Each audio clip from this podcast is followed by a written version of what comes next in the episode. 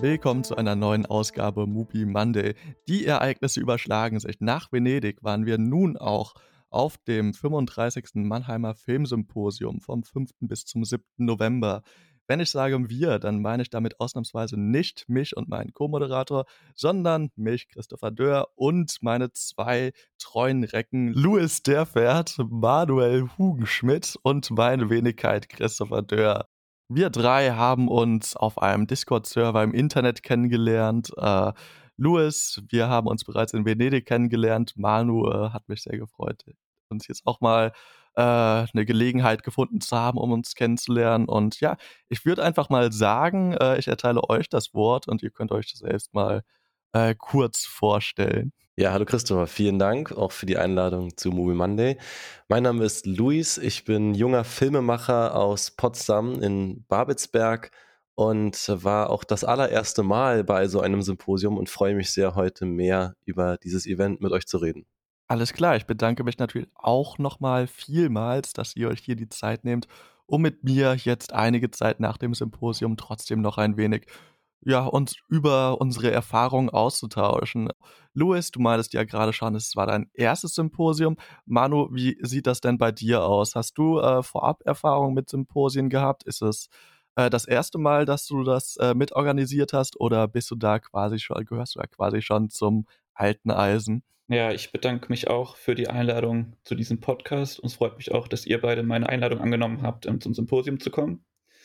Äh, ich bin der Manuel, ich bin Student der Italianistik und Anglistik-Amerikanistik an der Universität Mannheim und nebenbei auch noch ehrenamtlich im Cinema Quadrat aktiv, unter anderem in dem Ausschuss, ähm, der das Symposium jedes Jahr organisiert.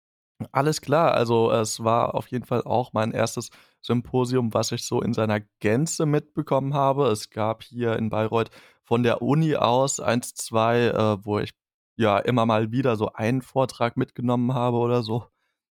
Aber ähm, ja, es war jetzt auf jeden Fall auch für mich das äh, erste Mal, dass ich mir jetzt wirklich ein Wochenende Zeit genommen habe, um mich intensiv äh, mit einem Thema jetzt irgendwie so in meiner Freizeit zu beschäftigen, indem ich mich ja quasi in ein Kino begebe und mir Vorträge anhöre, mir Filme anschaue, mich mit anderen Menschen unterhalte äh, und äh, ja, dabei natürlich irgendwie eine ja doch eine sehr gute Zeit hatte. Jetzt, wo wir vielleicht so ein bisschen von uns gesprochen haben, von unseren äh, ja, also wer wir sind, was äh, wir, was uns so auf das Symposium gezogen haben. Manu, wäre es vielleicht noch ganz interessant zu wissen, also vielleicht hast du da eins Insights, so wer denn so äh, normalerweise im Publikum dieses Symposium sitzt. Also ist das was, wo primär irgendwie äh, WissenschaftlerInnen kommen oder Leute aus der Produktion oder vielleicht auch einfach äh, Hobbyisten, die eben einfach mit großem Interesse an das Thema so vorbeikommen. Äh, was ist da so dein Eindruck? Die Frage ist natürlich, was man unter Symposium erst einmal versteht. Ähm, die Veranstaltung, wie sie bei uns im Kino stattfindet, ist ja relativ einzigartig. Ähm, Gibt es in der Form, glaube ich, nur in Bremen noch im kommunalen Kino. Ähm, also diese Mischung aus äh, Filmen und filmwissenschaftlichen Vorträgen in einem Kino, äh, vom Kino organisiert. Ich persönlich war jetzt das zweite Mal bei der Planung mitbeteiligt. Ähm, anwesend war ich ähm, davor schon ein, zwei Mal, aber auch nur für einzelne Vorträge oder Filme und auch nicht die ganze Zeit über. Hm, alles klar, also ich kann jetzt nur für mich sprechen, aber mein Eindruck war schon, dass es ein verhältnismäßig heterogenes äh, Feld war. Also wenn man so, sich so mit Leuten auf dem Gang unterhalten hat, dann hat man teilweise mit ProduzentInnen gesprochen, teilweise, äh, also man hat Leute aus der Filmkritik gesehen, man hat ähm, ja, aber natürlich auch viele Leute gesehen, wo man sich vielleicht auch anhand der Fragen im Symposium gedacht hat, so, ah, okay, das ist jetzt jemand, der sich eher äh, hobbymäßig mit diesem Thema befasst, was aber natürlich überhaupt nicht äh, irgendwie negativ gemeint ist oder so. Also ähm, ist ja schön, wenn sich Menschen auch äh, ohne akademischen Hintergrund oder so ein tieferes Verständnis von Film irgendwie ähm, ja, erarbeiten möchten. Also was ich jetzt von den beiden Malen, wo ich auch bei der Planung mit dabei war, sagen kann, ist, dass ähm, auf jeden Fall viel Mitglieder vom Kino auch mit dabei sind. Also ähm, nicht Leute vom Fach, sondern äh, äh, cinephile Menschen, die ähm, das mitnehmen, was unser Kino so anbietet und dann auch immer zum Symposium gehen. Und das war, so kann man glaube ich sagen, so, dass wir den Altersdurchschnitt etwas runtergezogen haben, oder? Das ist glaube ich eine okaye Formulierung.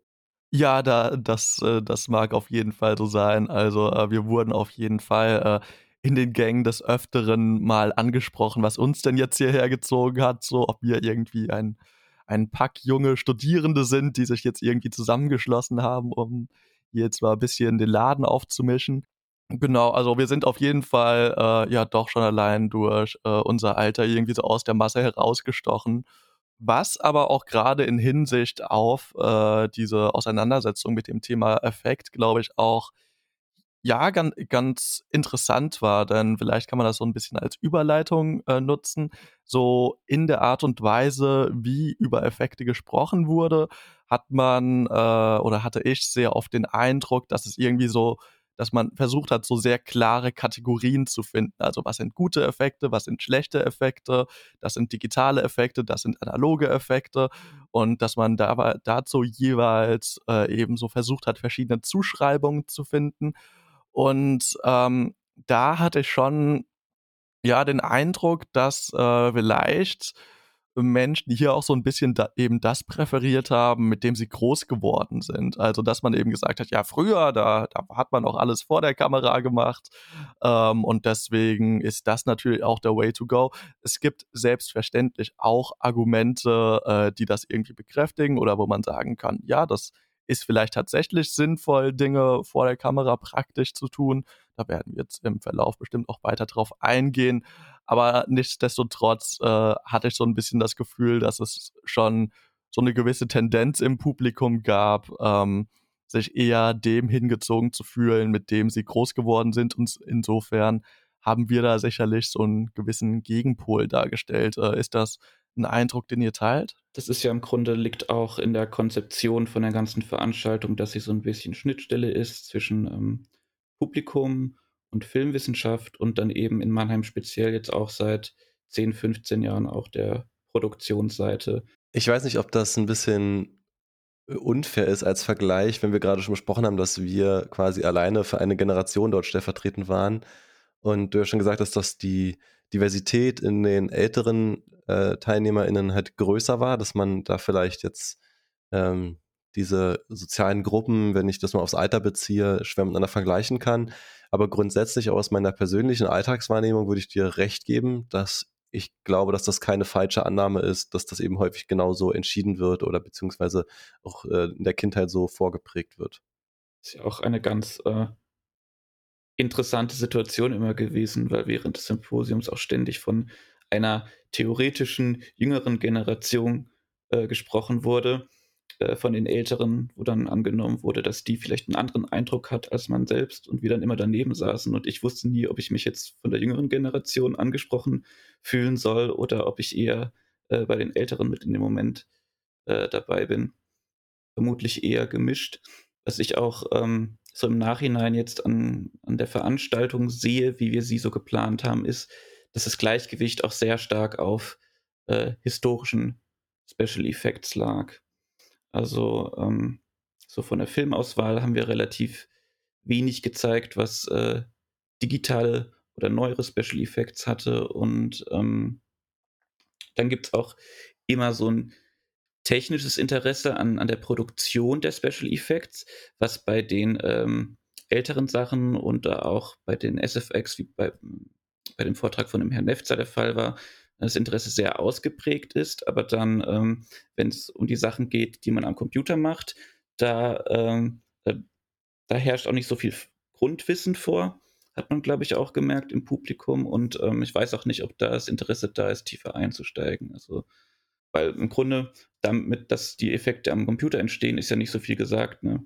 Und ich hätte vielleicht noch die Perspektive interessant gefunden von, von so einem, ich sag mal, Handwerker, der tatsächlich äh, diese Special Effects am Computer oder Visual Effects am Computer ähm, tatsächlich erstellt und da äh, Insights bieten kann. Vielleicht erstmal eine kurze Anmerkung zu der Filmauswahl. Also es stimmt natürlich, wenn man, äh, es waren glaube ich fünf Filme insgesamt, zeigt, dann ist natürlich nicht möglich, irgendwie ein umfassendes Bild äh, darzustellen. Aber ich hatte eigentlich schon den Eindruck, dass es also auch aktuelle Filme gab, also in Form von Ex Machina oder eben auch in Form von The Walk, in dem man sich eben schon auch äh, eben mit äh, neueren Effektphänomenen auseinandergesetzt hat. Ich glaube, an der Stelle war das Problem tatsächlich eher, dass das eben Filme waren, die nicht in Form von Vorträgen oder äh, Filmgesprächen irgendwie aufgefasst wurden, sondern dass man da eben dann eher darauf so ein bisschen drauf angewiesen ist, äh, eben dann sich wirklich auf dem Gang mit Leuten auszutauschen, sich äh, drüber auszutauschen, was für Gedanken man sich jetzt dazu gemacht hat oder inwiefern man da vielleicht auch Dinge wiedergefunden hat, zu, über die man äh, zuvor in anderen Vorträgen zu ja anderen Jahrzehnten irgendwie so da so übertragen kann oder eben dann doch vielleicht auch Unterschiede feststellen kann. Also das ähm, wäre vielleicht auch so einer der Kritikpunkte, die ich äußern würde, war, dass äh, wenn man mal von äh, The Thing absieht, dann eben doch meistens eher so das Filme schauen und das äh, Diskutieren sehr äh, separat voneinander stattgefunden hat. Äh, und dass man da sicherlich irgendwie ja die beiden bisschen besser ineinander hätte einbinden können. Denn äh, also nichts dagegen, Filme zu sehen, äh, keine Frage, so, da hat, glaube ich, keiner von uns äh, Probleme damit. Und es ist ja auch äh, wirklich, wie du schon gesagt hast, Manu, eine super schöne Sache, irgendwie diese zwei Sachen miteinander zu verbinden. Es hätte eben nur in meinen Augen auch noch stärker stattfinden können. Zu dem zweiten Punkt, äh, also so dieser größeren Faszination für analoge Effekte das, äh, das habe ich schon auch so wahrgenommen. Das halte ich aber auch so ein Stück weit für verhältnismäßig verständlich so. Also, das sind dann eben vielleicht doch die Dinge, die für die interessanteren Geschichten sorgen, wenn dir irgendwie ein Oscar-Preisträger erzählt, wie er jetzt genau Wellen am Set erzeugt hat oder für Nebel gesorgt hat oder darauf achten musste, dass Schauspieler XY jetzt nicht verletzt wird, wenn das oder das gemacht wird als wenn dir jemand äh, jetzt mal so ein bisschen plakativ gesagt erzählt, so, ja, und dann habe ich einen Linksklick gemacht und dann einen Rechtsklick, dann habe ich hier eine Maske draufgesetzt und dann sah das genau so aus.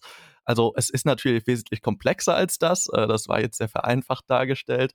Aber ähm, ich glaube, da äh, ist es schon fast zwangsläufig so, dass man irgendwie ein bisschen oberflächlicher an diese Thematik rangehen muss, da es eben auch für viele sehr unverständlich ist, was denn jetzt in diesen Programmen eigentlich konkret äh, passiert.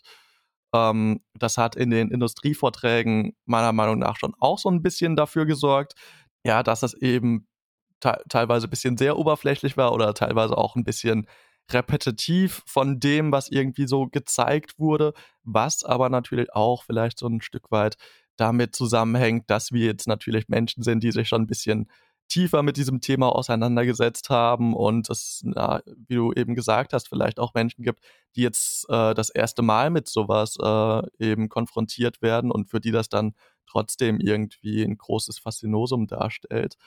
Ich glaube, das ist vielleicht auch eine erste Theorie, die so ein bisschen unseren Eindruck vom Anfang äh, unserer Aufnahme hier gerade äh, bestätigt, wenn es darum geht, was man durch Sehgewohnheiten, die in der Kindheit geprägt wurden, als gut oder besser befindet dass das einhergeht mit dem äh, Grundverständnis über die äh, fundamentale Materie, dass man, wenn man eben schon eine Kindheit und eine Jugend, in der man Filme geguckt hat, äh, durchlebt hat, in der es noch gar keine Computer gab, ist das natürlich etwas, wo man viel mehr und viel einfacher vielleicht auch Verständnis aufbauen kann für die Arbeit. Und wir sind jetzt, ähm, ich sage es jetzt mal ganz grob, mit Computern und Handys aufgewachsen und wissen eben auch viel schneller ähm, gewisse Begrifflichkeiten einzuordnen, die auch außerhalb von CGI-Arbeit zum Beispiel in unserem digitalen Alltag mehr stattfinden und deswegen auch das Interesse sicherlich mit beeinflussen, wenn man äh, zum Beispiel einordnen kann, ob etwas komplex, cool oder kreativ ist, verglichen mit Leuten, die sich erst einmal das quasi an Wissen anschaffen müssten, um überhaupt die Arbeit dann zu verstehen,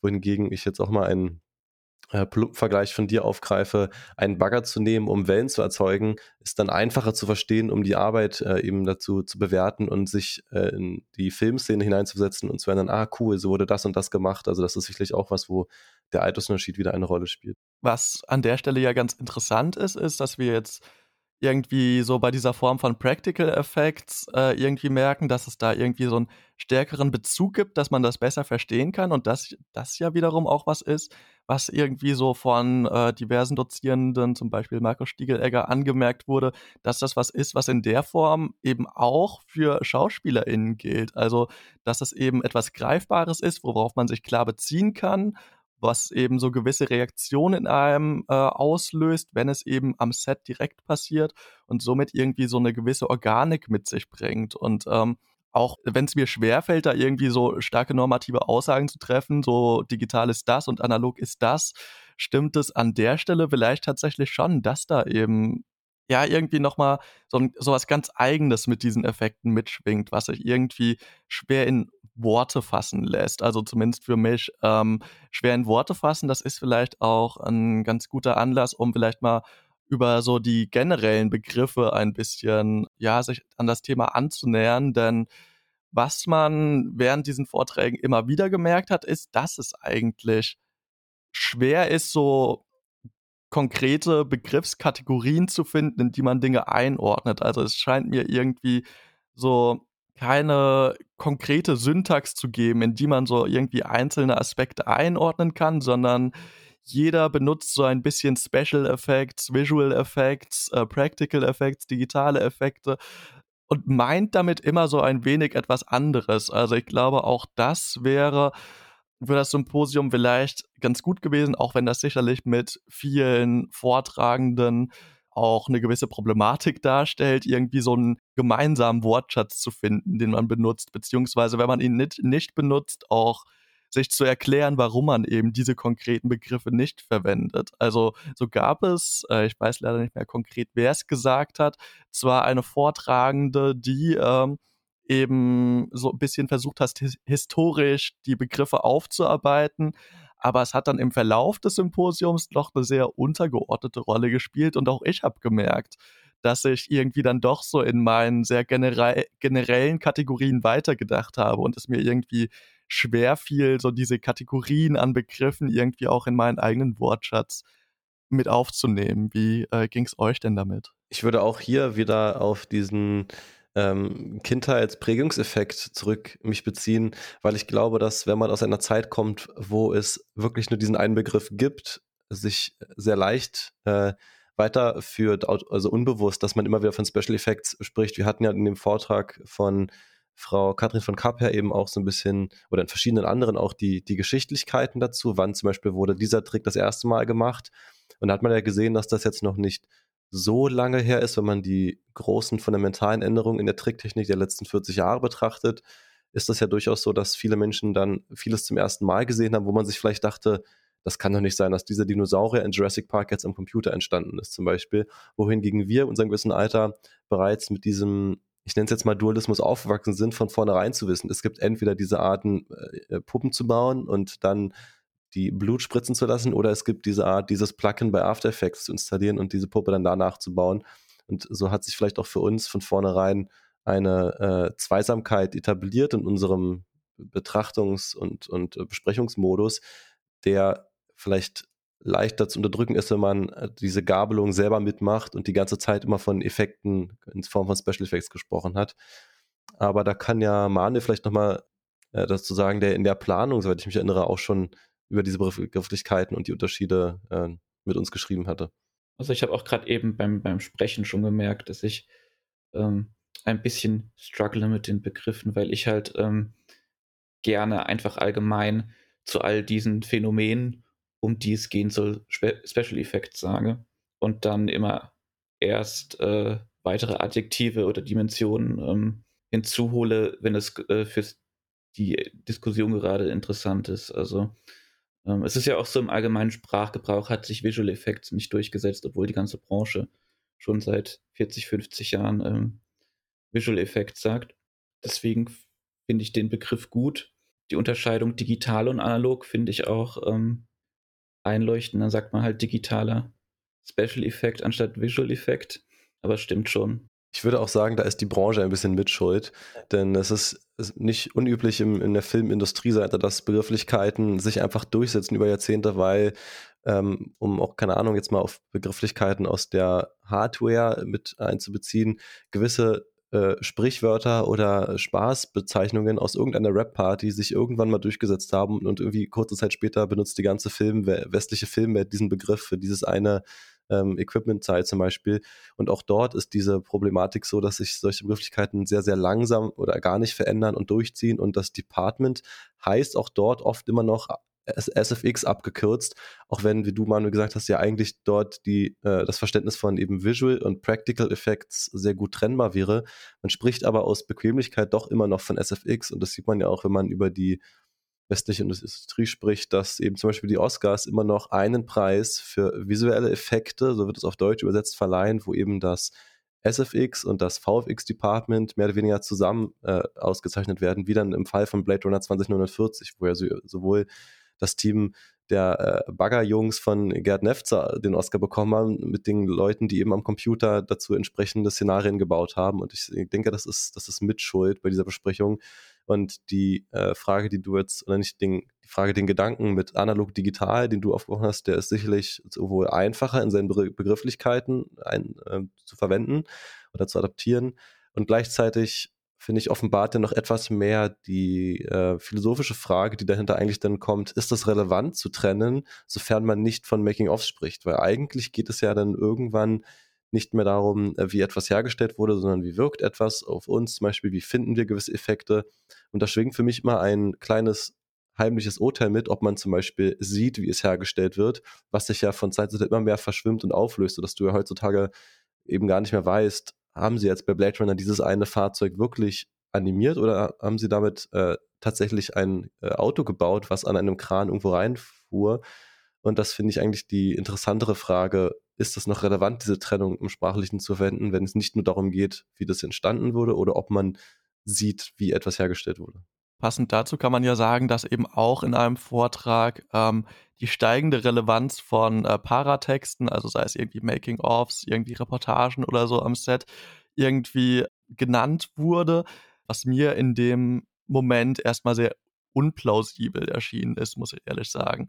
Also äh, die Person hat eben gesagt, dass äh, Special Effects in der heutigen Zeit so einen gewissen Doppelgestus besitzen, dass sie einerseits sich ausstellen und sagen, hier, schau dir diese Effekte an, das ist doch großartig, und dass diese Ausstellung eben auch in Form von eben diesen ja, Paratexten stattfindet, um wirklich auch nochmal die Zuschauenden, die vielleicht jetzt weniger geschult sind als wir, darauf hinzuweisen, hier, das ist ein Effekt, auch wenn der geneigte Zuschauer, die geneigte Zuschauerin vermutlich schon weiß, dass der Hulk jetzt kein real existierendes Wesen ist.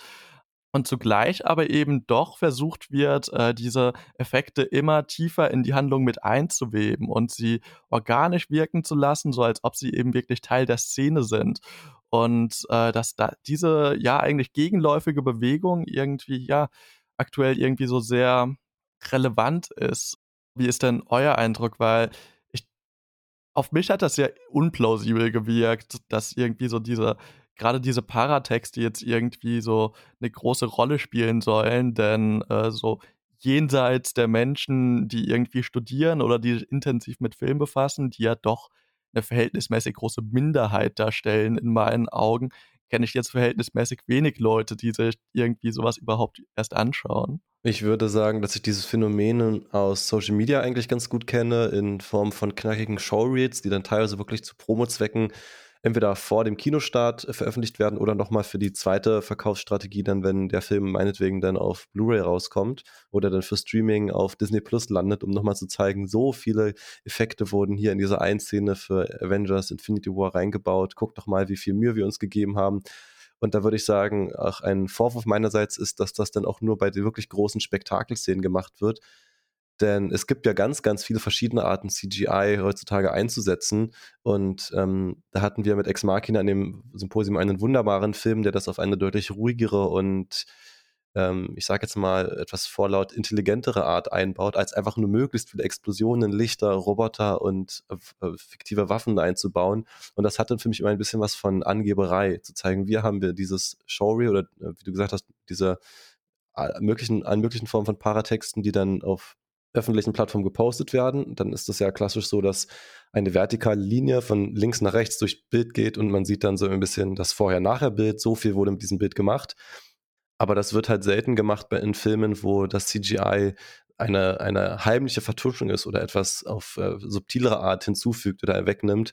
Und da finde ich, offenbart sich ja eben dieses Interesse an Paratexten einfach nur an äh, stumpfen Spektakel, dass diese Szenen aus diesen Making-ofs ja auch losgelöst vom Film funktionieren müssen. Das heißt, die müssen halt kurz und knackig sein, werden nachträglich am besten noch mit Musik unterlegt, die das Ganze sehr poppig äh, und rhythmisch begleitet. Und äh, deswegen ist da mein Eindruck, dass das einfach nur Show-off-Sequenzen sind, die möglichst viel ähm, Werbung nochmal machen sollen. Und das will ich gar nicht den Leuten vorwerfen, die diese Show jetzt machen. Das ist ja auch einfach nur ein Auftrag der entsprechenden Marketingagentur. Aber dass das eben nicht wirklich dem steigenden Interesse an CGI dient, sondern eben einfach nur ein neues Marketingmittel ist. Ich finde es auch schwierig einzuschätzen, ähm, wer sich sowas alles anschaut, weil, wie gesagt, wir sind in der Bubble drin. Bei uns ist es keine Überraschung, aber ähm, ich habe gerade gestern erst auf Disney Plus das einstündige Making-of zu Shang-Chi gesehen. Die werden mittlerweile richtig schön ähm, aufbereitet und auf den eigenen Streaming-Service gestellt und dann wird ausführlich darüber gesprochen, wie ähm, also verschiedene Aspekte vom Film, aber auch natürlich, ähm, wie die Visual Effects und Special Effects in dem Film entstanden sind. Und ich glaube, das ähm, ist tatsächlich so verbreitet wie nie zuvor. Was ich euch gerne fragen möchte an dieser Stelle ist, hattet ihr eigentlich bei irgendeinem Film in den letzten Jahren die Frage, wo ihr ähm, euch gewundert habt, ähm, wie etwas gemacht worden sei? Ist es noch sowas, was äh, beim Schauen von Filmen ähm, euch in den Kopf kommt? Ja, kann ich ganz knackig so sagen. Ähm, aber vielleicht erstmal Christopher, bevor ich. Also deutlich ausführlicher wird meine Antwort, glaube ich, auch nicht ausfallen. Also ja, das ist auf jeden Fall etwas, was ich schon immer mal wieder erlebe, wenn auch deutlich seltener als irgendwie noch einige Jahre zuvor. Also äh, hier in meinem Studium setzt man sich ja schon auch irgendwie so mit der Praxis auseinander und ich glaube, also einerseits, desto mehr man macht, umso mehr stellt man sich die Fragen, wie Dinge gemacht wurden, aber gleichzeitig ist es natürlich auch so, dass man sich auch mehr Fragen beantworten kann. Also ich glaube, dieser Sense of Wonder wird also so vielleicht ähnlich, wie es irgendwie mit der Wahrnehmung von Effekten ist, mit diesem einerseits dem Verstecken von Effekten und gleichzeitig dem Hervorheben von Effekten, ist vielleicht auch irgendwie in der Betrachtungsweise von uns mittlerweile so, dass wir einerseits darin geschult sind, Effekte einfach irgendwie so als Handlungselement wahrzunehmen und das gar nicht mehr weiter zu hinterfragen, aber dann gleichzeitig eben doch auch eben gleichzeitig diese Frage zu stellen, ja, aber wie wurde es denn gemacht? So, wie, was steckt dahinter? Äh, Louis, vielleicht ist das was, was äh, du auch in ähnlicher Form erlebt hast. Ich äh, würde jetzt sagen, dass ich mich da etwas ähm, rausnehmen würde, weil ich für mich selber nicht trennen kann, inwiefern dann jetzt der Fan äh, der Filmwissenschaften zum Beispiel daran interessiert ist oder einfach dem, dem simplen Fakt geschuldet, dass ich jedes Mal, wenn ich an ein großes Set gehe, mich wirklich wie so ein Kleinkind freue, das alles mit anzusehen und ich ja zum Beispiel auch schon mit der Firma Nefza Effects arbeiten durfte und das wahnsinnig toll zuzugucken finde und dann eher das Interesse quasi dann habe, ähm, mir diese praktische Arbeit von all diesen Departments am Set vorzustellen und weniger den Trick durchschauen zu wollen. Deswegen weiß ich selber nicht, wo dieses Interesse bei mir quasi ähm, das erste Mal entstanden ist und woraus das heute dann resultiert, da ich immer versuche, irgendwie beide Blickwinkel mit einzubeziehen in die Art, wie ich über Filme nachdenke. Also eben sowohl das Herstellen, was ja dann schlussendlich auch meine berufliche Tätigkeit ist, aber eben auch das rezeptionell Besondere oder äh, Neuartige in solchen Effekten. Und da weiß ich selber auch nicht, inwiefern ich da eine Minder- oder Mehrheit in welcher Bubble bin. Das traue ich mir nicht zuzuschätzen. Genau, aber Manu, vielleicht mal die Frage zurück an dich gestellt. Äh, Gab es denn für dich einen Film, der das ausgelöst hat, nachdem es uns beiden jetzt eher schwer gefallen ist oder zumindest äh, ja noch keine konkreten Titel genannt haben? Ich musste tatsächlich spontan an diese, diesen neuen Trend denken, äh, Leute zu verjüngen und Leute älter zu machen. Leute zu verjüngen ähm, klappt manchmal weniger gut und manchmal besser, aber gerade Leute älter zu machen, vor allem ähm, in den Marvel-Filmen. Das ist äh, sehr beeindruckend, auch äh, weil man auf den ersten Blick nicht weiß, ist das jetzt nur Make-up oder ist das digital? Und es im Endeffekt ja auch gar keinen Unterschied macht, weil äh, es wirkt realistisch und es wirkt gut und es ist überzeugend. Und wenn hier der Wunsch nach äh, einer, eines Name-Droppings noch besteht, würde ich zum Beispiel noch das Beispiel, es ist nicht mehr so brandaktuell, aber The Revenant nennen, wo auch äh, etwas meiner Meinung nach unterrepräsentiert ähm, ein interessanter Fakt entsteht, dass es nicht nur immer darum geht, wie bestimmte Special Effects innerhalb ihres Departments funktionieren, sondern auch zusammen mit der Kameraarbeit arbeiten. Und das finde ich ist bei The Revenant generell ein Film, wo ich regelmäßig sage, das ist mit die beste Kameraarbeit, die ich je in einem Film gesehen habe.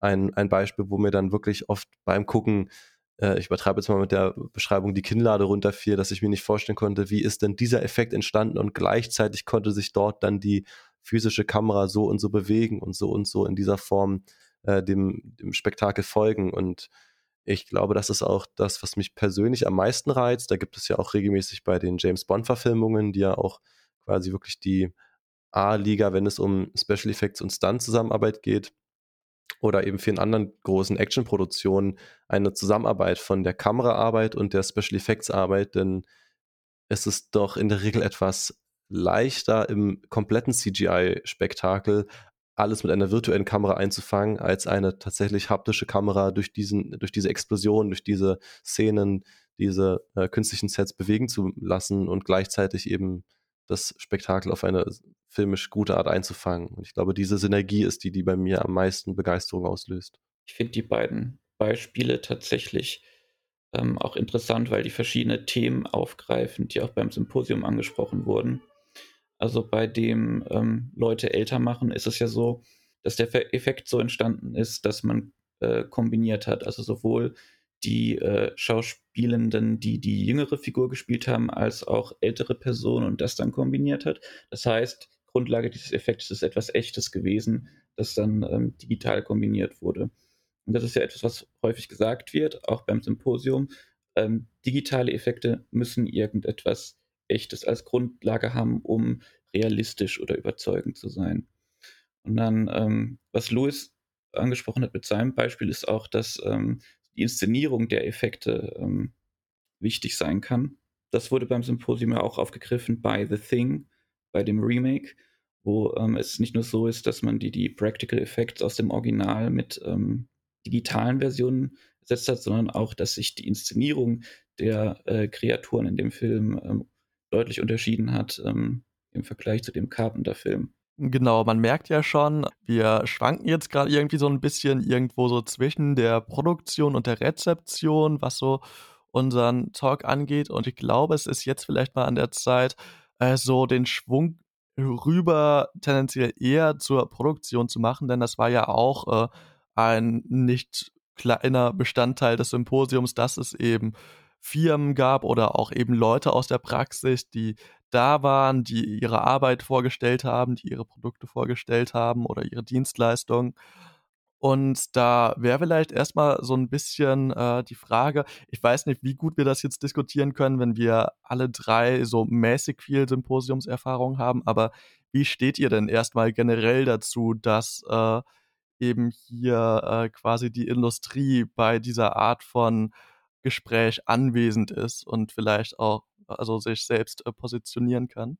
Ja, das ähm, ist jetzt vielleicht keine Überraschung. Für mich persönlich ist das sehr, sehr toll und ergiebig, da das auch so ein bisschen meine äh, private Haltung zu diesem ganzen äh, äh Semisorium-Film einfach darstellt, dass ich halt sowohl an der einen Seite interessiert bin, mich mit der einen befasse, aber auch gerne über die Interpretation von dieser Kunst dann mit äh, Personen aus der Wissenschaft rede und ich glaube, über die tatsächliche Verteilung und die äh, Ergiebigkeit aus dieser Kombination während des Symposiums können wir gleich nochmal zu sprechen kommen. Aber grundsätzlich die Haltung, wir laden sowohl Leute ein, die das machen, als auch die, die das Produkt besprechen, finde ich persönlich sehr, sehr toll, auch wenn es vielleicht die ähm, Gefahr äh, vorbringt, dass der Anspruch dann steigt, wenn man diese Zusammenarbeit, glaube ich, sehr gut ineinander übergehen lassen muss und sehr aufmerksam kuratieren muss, weil natürlich von beiden dann quasi die Hälfte fehlt oder zumindest beide haben dann nur die Hälfte des Symposiums Zeit, quasi ihre Seiten zu präsentieren. Und man versucht natürlich trotzdem maximal viel äh, Erguss daraus zu bringen. Und ähm, das finde ich gerade bei so etwas äh, für viele Otto-Normalfilm-Guckende wie, wie Special Effects eigentlich auch sehr sinnvoll, das allein um halt gewisse Sachen erstmal erklären zu können. Das wird ja auch ähm, bei uns als Werkstattgespräch immer bezeichnet. Und in dem Sinn finde ich es auch sehr sinnvoll, dass man auch als Normalzuschauer ähm, Einblick bekommt in die Arbeit von Filmschaffenden. Und ähm, also auch am Samstag der, der Besuch von dem Herrn Nefzer war ja ein absolutes Highlight, wenn er dann erzählt, wie er mit Denis Villeneuve und mit äh, Roger Deakins zusammengearbeitet hat. Das erlebt man ja sonst gar nicht. Was ich auch als etwas schwierig empfunden habe, ist, ähm, es soll ja ein Dialog stattfinden zwischen ähm, Produktion, Rezeption. Und ähm, da weiß ich nicht, ob, ob das äh, so immer geklappt hat. Weil dann hat man verschiedene Leute bei einem Panel-Gespräch sitzen und ähm, muss erstmal äh, so die Ansätze entwickeln, wie man überhaupt ähm, alle mit einschließen kann und ins Gespräch bringen kann. Genau, um die Frage vielleicht auch noch kurz selbst zu beantworten. Also ich habe das jetzt ein bisschen provokant gestellt. Selbstverständlich spricht erstmal relativ wenig dagegen, äh, Menschen aus der Produktion einzuladen und äh, ihre Perspektiven zu öffnen, vielleicht auch Erfahrungen zu teilen und so weiter. Es gibt ja auch oftmals eine gewisse Schere zwischen Theorie und Praxis, die man auf so eine Art und Weise irgendwie sehr gut ausstellen kann. Nichtsdestotrotz hatte ich hier und da so ein wenig das Gefühl, ähm, dass natürlich, wenn man Leute aus der Produktion einlädt, die natürlich auch mit ihren Vorstellungen von Qualität etwas vorstellen und es dann oftmals irgendwie zu sehr wertenden Aussagen kommt, wie das sind gute Effekte, das sind schlechte Effekte und man oftmals so ein bisschen vergisst, dass das jetzt natürlich erstmal hier, also zumindest bei den Anwesenden dieses Symposiums, es sich um Mainstream-Filme handelt und dass es hier vielleicht also schon fast um eine sehr konservative Auseinandersetzung mit dem Thema Special Effects geht. Also, dass es und das war etwas, was in meinen Augen vielleicht ein bisschen ja wenig kommuniziert wurde so. Also, ähm, es, es ist vollkommen okay, dass diese Leute da waren. So, also gut, nicht, dass ich jetzt die Person bin, die da irgendwie drüber urteilen kann. Insofern äh, ist die Formulierung vielleicht auch ein bisschen schwierig. Aber hier und da ähm,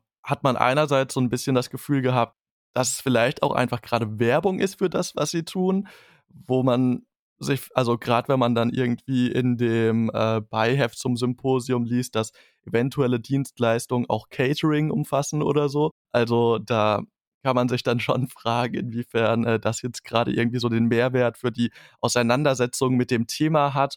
Aber vielleicht sehe ich das auch einfach ein bisschen kritisch an der Stelle. Das kann schon auch sein. Oder vielleicht die Frage an euch zurückgestellt. So, war euch der Informationsgehalt in den Vorträgen groß genug, um zu sagen, nein, das war keine Werbung, das war jetzt wirklich so ein Austausch, das war Informationsvergabe, das war jetzt wirklich äh, etwas, was mich irgendwie in der Auseinandersetzung mit Special Effects an diesem Tag weitergebracht hat oder eher weniger? Also ich als jemand, der nicht aus Mannheim kommt, ähm, fand das äh, dennoch sehr schön, äh, weil natürlich hier, da kann Manuel vielleicht noch über die äh, Planung etwas mehr erzählen, äh, bewusst ähm, Leute aus der Gegend eingeladen wurden, denn mit der LED Cave in Mannheim ist ja eine sehr einzigartige, in Deutschland kaum vorhandene Technologie ähm, etabliert worden, die sicherlich in den nächsten 10, 20 Jahren noch sehr einflussreich die Tricktechnik ähm, mitgestalten wird. Und dass man gerade, wenn man in Mannheim ist, bei so einem Symposium genau diese Leute einlädt, finde ich sehr nachvollziehbar und fand aber nicht, dass jetzt dass das irgendwie sich in ein stolzes, lokalpatriotistisches Werbe-Event ähm, veranstaltet hat. Denn ich finde, das ist ja wirklich noch eine sehr neue Technologie, über die es noch viel zu lernen gibt und fand die Vorträge dahingehend sehr ergiebig und würde tatsächlich sagen, das Einzige, was dann auffiel, und da kann dann eigentlich das Symposium nichts für, ist, dass diese Departments keine kreativ eigenständigen sind und sehr viele Fragen, die sich eben kritisch mit der modernen Herangehensweise und Arbeit dieser Technologien befasst haben, mussten dann mehr oder weniger immer beantwortet werden mit, naja, das müssen dann die RegisseurInnen oder ProduzentInnen entscheiden und die Leute, die das Geld geben, weil die entscheiden so ein bisschen, wie unsere Arbeit am Ende wirken und aussehen soll. Und damit ist so ein bisschen die kritische Auseinandersetzung enthebelt, weil diese Leute halt sagen, wir machen auch nur das, was uns quasi beauftragt äh, wird und können jetzt nicht äh, Kritik konstruktiv aufnehmen, wenn es zum Beispiel darum geht, da haben wir auch ähm, ganz äh, ausführlich einen Dialog einmal gehabt zu den ReferentInnen, die Echtheit von solchen Effekten, die sich als Norm durchsetzt, inwiefern das kritisch zu sehen ist aus der künstlerischen Sicht, weil das etwas einengt zum Beispiel. Und da sind die vorhandenen Industrievertreter leider keine, die dazu aus meiner Sicht groß Stellung nehmen können, weil sie irgendwie recht haben damit, dass sie nur ausführen. Und ich denke, das ist dann ein bisschen schade, aber ich kann verstehen, dass man nicht auch noch bei diesen Symposien auf einmal irgendwie einen Producer dazu holt, der dann nochmal rechtfertigt. Also wir machen das ja so und so, weil Netflix will das Geld ja da unter angelegt haben und möchte diesen Effekt haben. Ich denke, da ist sicherlich eine Grenze erreicht für diese Thematik, dass man da nicht groß weiterkommt mit, als, als Dialog, wie du es genannt hast, zwischen der Industrie und der Rezeption. Und wenn das, wenn man das quasi weglässt, fand ich die Dialoge gerade auch nach dem äh, Vortrag von The Thing von Stiegler wirklich echt ganz gut. Ja, also vielleicht muss man erstmal noch für die ZuhörerInnen ähm, erklären, was die LED Cave überhaupt ist. Die LED Cave ist ein Volume, so heißt es ähm, in Hollywood, oder ein Virtual Production Studio. Ähm, also die Technik, die auch bei The Mandalorian verwendet wird, wo ähm, das Studio quasi umrundet wird von einer riesigen Wand aus LED-Panels. Und auf die LED-Panels können dann ähm, die Hintergründe, in der äh, die Szene spielen soll, ähm, abgespielt werden. Hat verschiedene Vorteile, verschiedene Nachteile vielleicht auch. Ähm, nur zur Erklärung. Und davon gibt es eben die LED Cave in, in Mannheim. Und wir haben uns äh, gedacht, äh, wenn die schon vor Ort sind und mit dieser wirklich hochaktuellen ähm, Innovation zu tun haben, dass wir die dann auch einladen. Äh, ich gebe Christopher tatsächlich äh, grundsätzlich recht bei dem, was er sagt. Äh, es ist auch so, ich habe, glaube ich, nicht so viel dazu gelernt. Ich fand ähm, teilweise bei diesen Industrievorträgen ähm, hätte ich mir auch die Webseite anschauen können und hätte ähm, ähnlich viel gelernt. Aber man muss natürlich sagen, es ist nochmal was anderes, wenn tatsächlich eine Person vor einem steht und es einem vorträgt und ähm, es einem persönlich nahe bringt, auch Leuten, die eben nicht auf die Idee kämen, mal auf die Webseite zu schauen oder überhaupt nicht wüssten, wo sie überhaupt nachgucken müssen. Äh, von daher finde ich schon okay, dass das seinen Platz auf dem Symposium hat. Es sollte halt nur irgendwie im Gleichgewicht bleiben den restlichen Veranstaltungen. Und ich glaube, gerade bei solchen Themen wie ähm, der digitalen Bildmanipulation und werden wir irgendwann mal noch sagen können, was echt ist und was falsch, ähm, hätte es vielleicht jemanden dann auch ähm, von der theoretischen Perspektive gebraucht, der ähm, das irgendwie von außen betrachtet und sagen kann. nicht die Leute, die das für andere Leute umsetzen.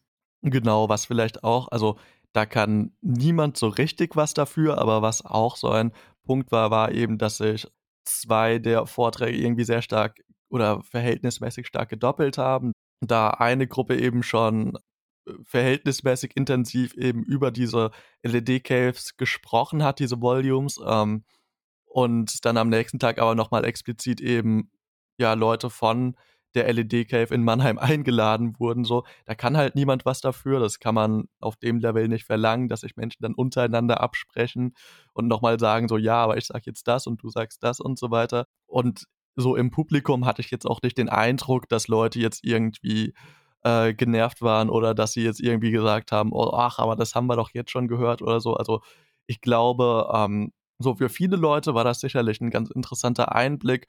Mir selbst hat es halt nicht so wahnsinnig gegeben, aber ich bin ja auch nicht das Maß aller Dinge. Insofern ähm, ist das äh, natürlich vollkommen in Ordnung. So hier und da hat es natürlich schon auch gerade im Kontrast zu Dingen, die in, äh, in historischen äh, Vorträgen zum Beispiel gesagt wurden, so ganz interessante Gegensätze oder vielleicht auch Kon Kontinuitäten irgendwie so hervorgebracht. Also wenn zum Beispiel irgendwie ähm, in einem Vortrag oder zumindest in einem Begleittext hier in dem in der Dokumentation ähm, gesagt wurde, dass zum Beispiel der Dreh jetzt eigentlich in gewissen Produktionen schon fast eher sowas wie der erste Schritt der Postproduktion ist. Also dass es hier so eine Verbindung von Postproduktion und Produktion gibt. Es ist ja bei der LED Cave schon fast so, dass die Postproduktion vor der Produktion stattfindet, da ja erstmal so diese virtuellen Gegenden auf die auf diese Leinwände live projiziert werden und sich die Kamera quasi live dazu positionieren kann und korrekte Perspektiven darstellt, ja einfach schon also da sein müssen, bevor der Dreh überhaupt da ist. Und so diese Verschiebung von eventuellen ähm, Produktionsphasen, äh, das, äh, das war schon etwas, wo ich noch nicht ganz weiß, äh, was ich jetzt konkret mit diesem Wissen mache, aber was ich auf jeden Fall in dem Moment äh, irgendwie so eine ganz interessante Erkenntnis fand. Ist denn bei euch der Eindruck hinterlassen worden, dass ihr quasi das Komplexitätsniveau gut fandet, dass ihr quasi einerseits sagt, das war jetzt nicht zu einfach oder auch nicht zu schwer, dass gewisse Begrifflichkeiten nicht verstanden wurden oder gewisse Arbeitsabläufe, die dann von diesen Industriemenschen präsentiert wurden, für euch irgendwie in eine Richtung schwanken? Bei den Industrievorträgen muss ich sagen, ähm, fand ich es in Ordnung für mich. Aber ich kann mir vorstellen, dass äh, andere Leute im Publikum vielleicht Probleme damit hatten, ähm, weil ja auch öfters mal Rückfragen kamen. Aber es ist, glaube ich, immer so bei einem Symposium, auch wenn Vorträge aus gemischten Bereichen kommen. Ähm, ich verstehe zum Beispiel dann relativ wenig, wenn ähm, der Herr Jacke die Frankfurter Schule zitiert und habe da dann meine Probleme. Also ich hatte den Eindruck, dass es gerade, wenn es irgendwie um die Praxis ging, das schon verhältnismäßig verständlich war. Also klar gab es hier und da mal wieder Nachfragen, aber das waren dann eher Nachfragen, was denn jetzt irgendwelche Abkürzungen oder so bedeuten, die eben in der Industrie einfach sich so eingefleischt haben, dass man sie irgendwann als normal oder gegeben betrachtet, was dann eben aus so einer Außenperspektive vielleicht nicht ganz so ist. Aber so, wenn es wirklich um das reine Verstehen des Handwerks geht, dann ja, hatte ich doch schon den Eindruck, dass es da irgendwie auf eine Art und Weise vermittelt wurde, die ganz gut greifbar war.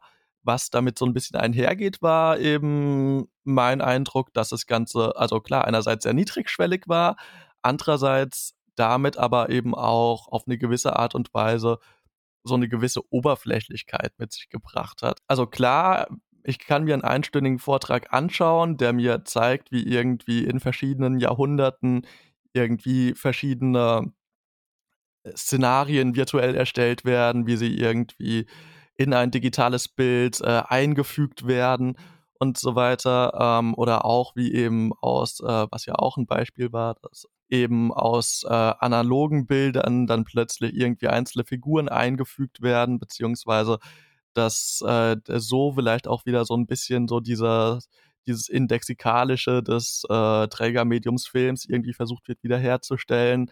Aber es, es ging für mich irgendwie selten über ein, ja, das haben wir gemacht, jetzt seht ihr das hinaus. Ähm, ich, ich muss aber auch sagen, dass ich nicht weiß, wie man solche Vorträge jetzt großartig hätte anders gestalten sollen, wenn man sicher gehen möchte, dass eben jeder und jede mitkommt. Es ist, glaube ich, auch so, dass wir dieses Jahr tatsächlich so ein bisschen eine Mehrheit aus der Praxis hatten und sich dann vor allem am Samstag und am Sonntag äh, die, die, Themen einfach in die Richtung verlagert haben. Also der Freitag hat ja mit ähm, mehr oder weniger Grundlagenvorträgen, die auch aus einer filmwissenschaftlichen oder philosophischen Perspektive an das Thema herangetreten sind.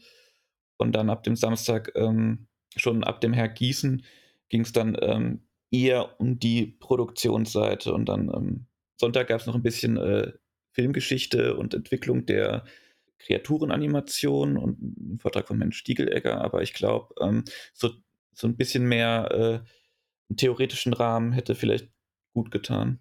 Also was in Ansätzen sicherlich vorhanden war, ähm, aber was äh, vielleicht tatsächlich ganz interessant gewesen wäre, wäre eben nochmal die Frage gewesen, inwiefern Effekte denn auch die Bildgestaltung beeinflussen. Also was jetzt zum Beispiel die Helligkeit des Bildes angeht, um gewisse Dinge vielleicht ein bisschen ja zu verstecken oder weniger schnell ersichtlich zu lassen, was Einstellungsgrößen angeht. Also wie nah geht man an etwas ran, um Details zu zeigen, wie weit entfernt man sich, um vielleicht auch zu verstecken oder auch, wie in einem anderen Vortrag gesagt wurde, eben dieser, dieser Gigantismus der Effekte auszustellen und wirklich nochmal so auf dem Silber, Silbertablett zu servieren und sagen so, hier, das, das ist alles hier Effekt, geil, oder?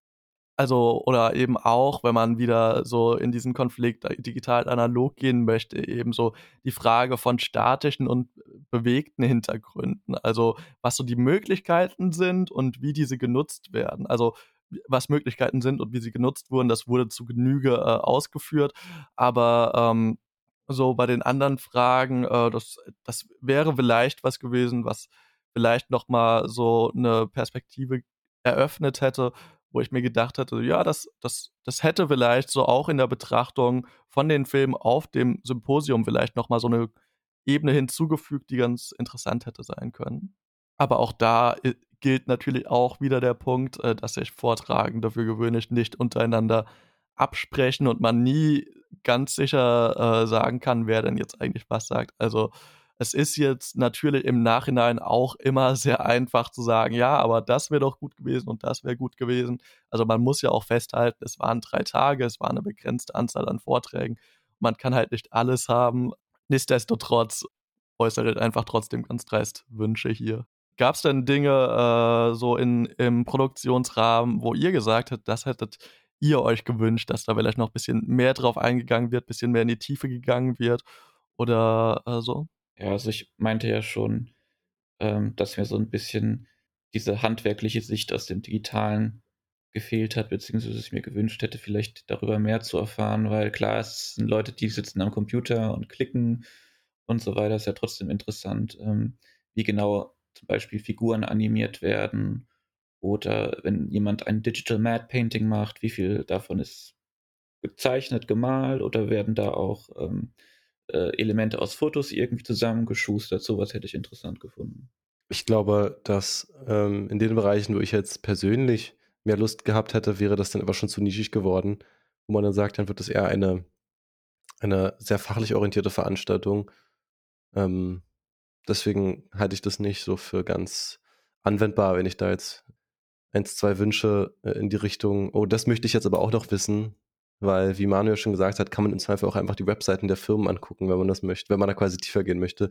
Und das finde ich einen ganz, gute, ganz guten Kompromiss. Was so ein Aspekt wäre, wo ich gesagt hätte, das wäre vielleicht so ganz interessant gewesen, wäre eben so das Verhandeln von Fragen, äh, von Grenzen und Möglichkeiten, also sowohl auf technischer Ebene als auch irgendwie auf so einer gewissen ethischen Ebene. Denn wie man ja neu, also wie man ja letztens auch wirklich nochmal äh, hier festgestellt hat, so es gibt schon Argumente, so bei aller Nostalgie und so weiter, gibt es schon Dinge, die einfach gegen Practical Effects sprechen. Und die werden mit der Zeit, glaube ich, auch nicht weniger. Also es ist, ich sage nicht, es ist weniger Aufwand, aber es ist weniger Aufwand beim Dreh. Unterstelle ich jetzt einfach mal, vielleicht liege ich da auch falsch, da kann Louis vielleicht ein bisschen mehr zu sagen. Es es gibt gewisse Aspekte der Sicherheit, die nicht wegzudenken sind. Und auch in Sachen Klima kann man sich zum Beispiel schon fragen, ob es denn jetzt wirklich nötig ist, äh, gewisse Dinge jetzt wirklich irgendwie zu bauen, in die Luft gehen zu lassen oder irgendwie äh, sonst was anzustellen. Also ich kann verstehen, warum man von Produktionsseite vielleicht auch, oder zumindest von einer Produktionsseite, ähm, jetzt vielleicht weniger auf diesen Aspekt eingehen möchte, weil man sich da im Zweifel natürlich auch angreifbar macht, beziehungsweise ähm, man vielleicht auch irgendwie so ein bisschen selbstkritisch mit manchen Aspekten umgehen muss, wie es ja teilweise auch jetzt in manchen Vorträgen auch nicht so wirklich mit äh, Preisdumping und so weiter, mit dem äh, Externalisieren von Effektarbeiten irgendwie geht. Das wäre sowas gewesen, wo ich gesagt hatte, so ja, das, das wäre vielleicht noch mal eine Perspektive gewesen, die, auf die ich so vorher noch wenig geblickt habe, was vielleicht und das Symposium vielleicht ja ein gut, ganz guter Anlass gewesen wäre, um sich noch ein bisschen mit dem auseinanderzusetzen. Ja, das ist dann vielleicht wieder die fehlende Lücke, von der ich anfangs sprach, dass das vielleicht besser eine, ein Mensch aus der Produktion hätte sagen müssen, weil äh, das ein Stück weit natürlich auch äh, verständlich ist, dass diese Leute dann zum Beispiel entweder, also dass die Leute entweder Experten sind, äh, CGI zu kalkulieren oder eben die gegenüberliegende Person, die dann GetNFCR das in Practical zu kalkulieren. Ich fand, es gab ja ein Gespräch, da war es dann der, jetzt muss Manuel vielleicht korrigieren, ich glaube, der Geschäftsführer der LED Cave Mannheim zusammen mit Gerd Nefz an der Diskussion und die haben sich regelmäßig quasi wirklich gegenseitig unterstützt, gedeckt und gemeint, es darf nie darum gehen, möglichst viel an sein Department zu ziehen. Das gemeinsame Ziel ist immer, was tut dem Film am besten in der Entstehungsphase und welcher Prozess ist jetzt in welcher Ausführung der sinnvollere und nicht darum, ich möchte das unbedingt machen. Und ich fand auch, die hatten gegenseitig immer sehr viel Respekt voreinander und wussten durchaus zu sagen, ja, ähm, wir wissen durchaus um das und das und das, das ist bei euch schwer, dann kämpft ihr da oft damit und so weiter. Aber diese Vorteile und Nachteile Gegenüberstellung, die du gerade aufgezählt hast, auch in puncto Klima, Risiko und Kosten, ist natürlich ein, ab einem gewissen Punkt, was die Produktion entscheidet, das teilweise auch über deren Köpfen geschieht, dass die nicht immer gefragt werden in allen Fällen, wie wollt ihr es machen. Und ähm, gerade das Beispiel Klima ist eins, wo es super schwer ist, noch rational über Filme machen zu sprechen, weil es eine sehr, sehr sündhaft verschwenderische Art ist, Kunst zu produzieren, die sich niemals auch eine ansatzweise rational einordnen ließe, wenn es darum geht, ist da jetzt irgendwas nachhaltig bei. Also nochmal großer Shoutout an die Filmmakers for Future, die sich da regelmäßig für einsetzen und auch Panels hosten, wenn es darum geht, was muss da getan werden, wenn man erstmal hinnimmt, es ist eine verschwenderische Art Kunst herzustellen. Solange wir diese Form schätzen und lieben, müssen wir das irgendwie entkaufen, dass das verschwenderisch ist. Aber dennoch kann man ja durchaus daran arbeiten, was jetzt wie effizient umgestaltet werden kann. Und da gab es ja auch bei der LED Cave durchaus Ausführungen, wo gesagt wurde, man kann auch innerhalb dieser Departments entscheiden, wie heizt sich zum Beispiel die Gebäude, in denen all diese Server stehen, mit welchem Strom betreiben wir diese Art von Technologien. Das ist dann quasi nicht inhärent in der Art zu arbeiten, sondern die Firmen entscheiden sich selber auch ein bisschen in Eigenverantwortung dafür, wie nachhaltig sie arbeiten möchten. Dieser Vorteil ist natürlich im Practical-Bereich ein Stück weit nur begrenzt vorhanden. Also gewisse Explosionen verlangen dann zum Beispiel Feuer, wenn man sie in echt machen möchte. Und es gibt viele verschiedene Arten, Feuer herzustellen. Aber am Ende geht bei den Practical-Leuten extrem viel haptisch kaputt, was danach quasi als Müll entsteht und weggeworfen werden muss. Und gewisse Explosionen und ganz viel CO2-Druckmaschinen verbrauchen nun mal bestimmte Art von Energie. Und bei den Kosten, glaube ich, erinnern wir uns noch alle an das Beispiel von Tenet von letztem Jahr, wo Nolan meinte, es war schlichtweg einfach günstiger, ein echtes Flugzeug zu kaufen, die Turbinen zu verkaufen und das echte Flugzeug in das Gebäude fahren zu lassen, statt das mit guter Arbeit am Computer nachzubauen. Und die Produktionsseite zum Beispiel kann dann auch besser oder fast schon ehrlicher der, die Kritik beantworten, warum denn eben manchmal noch CGI als Alternative gewählt wurde. Das fehlte mir dann statt tatsächlich ein bisschen bei den Vorträgen, wenn es zum Beispiel um solche äh, Zustände ging, wie das in Hollywood die äh, Visual Effects Departments immer noch keine richtige Gewerkschaft haben im Vergleich zu eben vielen anderen Departments, die sich da ein bisschen äh, besser geschützt fühlen und das der Hauptgrund ist, warum Lohndumping überhaupt noch möglich ist. Und das ist halt etwas, was Leute aus der Industrie selbst nicht wirklich kommentieren oder beeinflussen können. Und da stimme ich dir dann auch zu, das muss man wahrscheinlich dann wiederum auch outsourcen, diese Frage zu beantworten in dem Symposium. Es wäre nur schwer gewesen, da eine Person zu bekommen, die einfach nur für diese Form von Nachfrage anwesend sein muss, weil ansonsten kann ja jetzt zum Beispiel ein Production Manager, finde ich, nichts Konstruktives zu einem Effektsymposium beitragen. Die sich auch zu solchen Sachen äußern möchte. Ja, das war übrigens der Herr Brink von Lava Labs, der die, äh, das Gespräch geführt hat mit ähm, dem Herrn Nefzer. Es ist echt so, dass ähm, manche Themen angesprochen, angeschnitten wurden, wo ich auch gedacht hätte, da könnte man vielleicht ein bisschen mehr drüber sprechen, aber man hat es aus verschiedenen Gründen nicht getan. Also wirtschaftliche Aspekte waren mit dabei.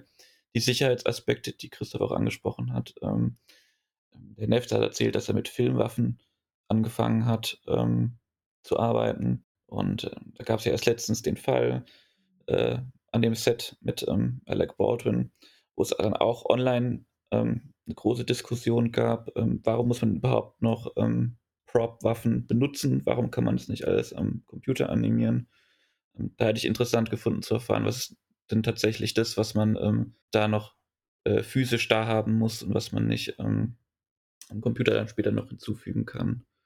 Genau. Und dann, was ähm, ich auch noch interessant gefunden hätte, was aber, glaube ich, ein allgemeines Problem mit der ganzen Digitalisierung ist, ist, dass ähm, das Ergebnis ähm, sofort sichtbar ist meistens. Ne? Also bei den Digitalkameras muss man nicht erst den Film entwickeln, sondern kann gleich nach dem Dreh gucken, ähm, was wurde aufgenommen. Bei der LED Cave oder bei den Volumes ähm, kann man gleich vor Ort äh, die Kulisse anpassen.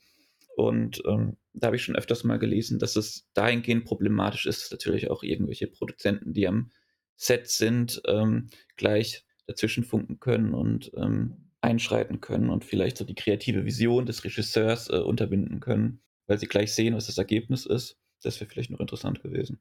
Hm, finde ich ganz lustig, dass du das sagst, weil bei mir, also ich habe auch diesen Gedanken, dass ähm, auf eine gewisse Art und Weise Kreativität vielleicht so ein bisschen in Gefahr gerät, aber weniger deswegen, weil da jetzt irgendwie, weil es jemand sehen kann, eingreifen kann, also so von außerhalb, sondern eher, weil ich, also das habe ich ja auch in einer Frage auf dem Symposium formuliert, ähm, so dieses Versprechen, dass Leute jetzt mehr oder weniger genau das bekommen können, was sie wollen, äh, das, das, es wirkt auf mich irgendwie immer sehr befremdlich, wenn, wenn man versucht zu argumentieren, dass wenn Leute nur genau ihre Vision umsetzen können und genau das bekommen, was sie wollen und irgendwie nicht sich an Problem abarbeiten müssen, irgendwie Kompromisse finden müssen oder so, dass es dann äh, irgendwie zu besseren Filmen kommt oder so. Ich bin da ein wenig skeptisch, aber ähm, Das äh, lässt sich natürlich im Einzelfall auch nur schwer sa sagen oder genauso sehr lässt sich auch schwer irgendwie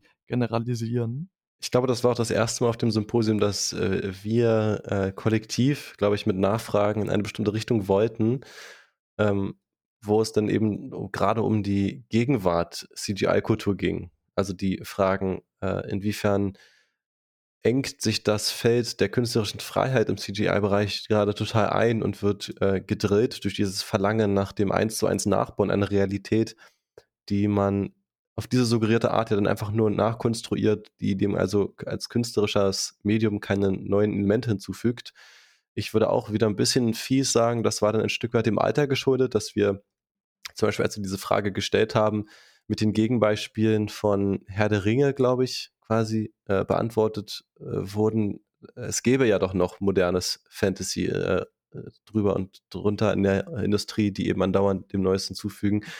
Und ich würde schon sagen, dass sich gerade mit dem Dominieren des MCUs in den letzten zehn Jahren dieser CGI-Blockbuster-Look immer mehr äh, in eine geeichte Form verändert. Und da ist dann auch die Frage, ist das vielleicht etwas, was uns besser auffällt, weil wir diese Beobachtungen als Neuzeitveränderungen quasi gar nicht anders kennen und wir quasi alles, was davor kam, fast schon eher aus einem historischen Augenblickwinkel betrachten. In äh, Beispielen wie Herr der Ringe waren wir ja alle, wir drei noch relativ kleine Kinder und durften diesen Film wahrscheinlich aufgrund der FSK noch gar nicht im Kino gucken. Und die ganzen letzten zehn Jahre sind ja sicherlich die Hauptzeit unserer cineastischen Prägung und nicht nur ein, ein Abschnitt davon, wo wir da vielleicht mit einem feineren Blick drauf gucken. Aber das ist jetzt auch ein bisschen polemisch von mir. Das ist ein Eindruck, der bei mir schon vorher existiert hat, aber da hat er sich irgendwie so verkräftigt, dass vielleicht auch so, also das ist sicherlich auch pandemiebedingt, keine Frage, aber dass irgendwie so diese Gesprächskultur in diesen Diskussionsrunden irgendwie nicht zwangsläufig dazu geführt hat, dass eine Diskussion angeregt wird, sondern es vielmehr irgendwie Menschen, die das Mikrofon hatten, dann so kurze Monologe gehalten haben. Ich nehme mich da auch überhaupt nicht raus. Ähm, das war bei mir absolut auch der Fall. Und quasi schon eher so kurze Statements abgegeben haben und man so ein bisschen erwartet hat, dass dann irgendwie der Vortragende, die Vortragende dann irgendwas dazu sagt. Und es ist halt kein Dialog entstanden, sondern eher so ein ja, Abhandeln von Statements, was, äh, was oftmals zu keinem großen Erkenntnisgewinn geführt hat und oftmals eben vielleicht auch so ein bisschen dazu gesorgt hat, dass Fragen nicht so richtig zufriedenstellend beantwortet wurden, da die Frage vielleicht missverstanden wurde, man dann aber auch nicht direkt die Möglichkeit hatte, irgendwie nochmal nachzuhaken oder zu sagen, so nein, ich habe aber eigentlich das gemeint oder das gemeint. Also das war vielleicht hier und da ein bisschen ungünstig. Um das mal vielleicht direkt aufzugreifen. Du hast ja auch beim letzten, bei der letzten Gesprächsrunde eine Frage gestellt gehabt, wo du als Diskussionsthema in die Runde geworfen hast, Special Effects, die eben nicht zum Ziel haben, irgendwie möglichst realistisch, authentisch zu sein, sondern die ähm, vielleicht bewusst ihre Künstlichkeit ausstellen. Da kam ja auch keine so wirkliche Antwort zurück, nicht? Ja, also gut, da muss man nun auch sagen, das war wieder so eine gemischte Runde, äh, also die eine gemischte Runde, wo sowohl eben WissenschaftlerInnen als auch eben Leute aus der Produktion anwesend waren und das war eine Frage, die ich an beide gestellt habe und bei der Produktion sehe ich total den Punkt, dass die natürlich sagen so, ja, das ist an sich bestimmt machbar, aber wenn uns halt keiner sagt, wir sollen das machen, so dann, dann machen wir das halt nicht, weil äh, wir wollen halt Geld verdienen, so vollkommen legitim. Es ist halt immer so ein bisschen eine Frage, an wen, äh, die Fra eine Frage dessen, so, an wen man Fragen stellt und gerade wenn dann irgendwie vier Leute am Tisch sitzen, ist es vielleicht auch also auch natürlich für die Vortragenden schwierig, irgendwie einen Überblick zu behalten, so was denn jetzt die konkrete Frage war, wenn man jetzt irgendwie als Vierter oder Vierte äh, dann noch was dazu sagen soll und äh, zwischendurch aber schon irgendwie drei neue Themen aufgerissen wurden. Also vielleicht hätte es an einigen Stellen auch einer stärkeren Moderation benötigt. Aber das ist ja schade, weil irgendwie seit dem Freitag die Qualität der Special Effects immer dran gemessen wurde äh, wie realistisch sie sind und wie sehr sie diese Illusion ähm, aufrechterhalten. Und ähm, gar nicht drüber hinaus irgendwie nachgedacht wurde, äh, wie man denn sonst ähm, Special Effects verwenden könnte. Ja, also das war einerseits schon so ein bisschen der Punkt, worauf ich irgendwie äh, eingehen wollte und das mehr oder weniger getan habe, als ich irgendwie über die Frage äh, geredet habe, inwiefern es sinnvoll ist, dass irgendwie so Leute aus der Produktion anwesend sind, weil die natürlich mit ihren Standards dann eben da sind und dann eben auch sagen, so ja, ein Effekt ist dann gut, wenn man ihn nicht sieht, weil das ist unser Beruf und man sich da vielleicht irgendwie nicht so viele Gedanken macht, was denn jetzt irgendwie alternative Möglichkeiten sind, mit dem Thema umzugehen. Aber auch, ähm, aber das ist ein Schuh, den sich irgendwie die äh, Leute aus der Filmwissenschaft genauso anziehen dürfen. Also das war ein Thema, das ich einfach sehr unterrepräsentiert äh, an dem Wochenende fand. Und das war schon was, was mich irgendwie äh, so ein bisschen irritiert hat, sagen wir mal. Also vielleicht auch aufgrund meiner Erfahrung mit bisherigen Symposien, die eben eher wissenschaftlich geprägt waren und es dann wirklich eher darum ging, so Möglichkeiten auszutarieren oder so. Hier ist es mir oftmals so vorgekommen, als man eher über das redet, was ist und nicht über das, was möglich sein könnte. Also auch wenn es dann um die LED-Cave ging und Fragen gestellt wurden, was denn ist, äh, wenn man das jetzt mal weiterdenkt und wenn man Leute einscannt und wie das überhaupt irgendwie ethisch zu regeln ist und so weiter. Klar kann man auch da wieder sagen, das ist nicht die Aufgabe der ProduzentInnen, also der Leute, die irgendwie an diesen Dingen arbeiten, das zu beurteilen. Nichtsdestotrotz wäre es für ein Symposium sicherlich eine spannende Fragestellung gewesen.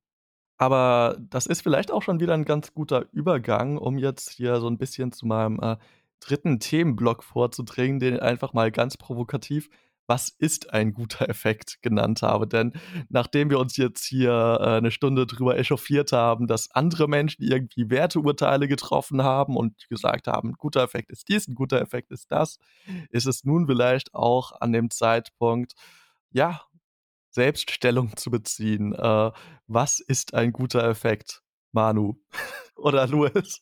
Ich äh, würde direkt äh, quasi Stellung beziehen, dass ich Effekte als genauso diverses und vielfältiges Element einer, einer Filmform oder eines Films bezeichnen würde, wie eben auch Schauspiel oder Dialoge oder Licht oder Musik, wo man ja auch, glaube ich, nicht sagen würde, äh, bei Musik, ich höre gern diese Musik, deswegen ist nur diese Art von Soundtrack gut für mich. Und ich finde das auch bei Effekten, ähm, gerade bei Effekten, weil wir schon festgestellt haben, wie sich das dort etwas äh, verengt und eine bestimmte Art sehr dominiert momentan im Blockbuster-Bereich, dass auch ein Effekt sehr unterschiedlich gut sein kann. Er kann ähm, irritierend sein und das quasi als konstruktives Gutes etablieren. Er kann eben einen täuschend echten Realismus äh, darbieten, der mir eine Form von Sicht ermöglicht, die ich im echten Leben vielleicht gar nicht haben könnte und dennoch quasi einen Realismus suggerieren, der mir die Geschichte zum Beispiel besser verkauft. Er kann einen Schockmoment haben, er kann ein, eine künstlerische Vielfalt in so Form neu erschaffen,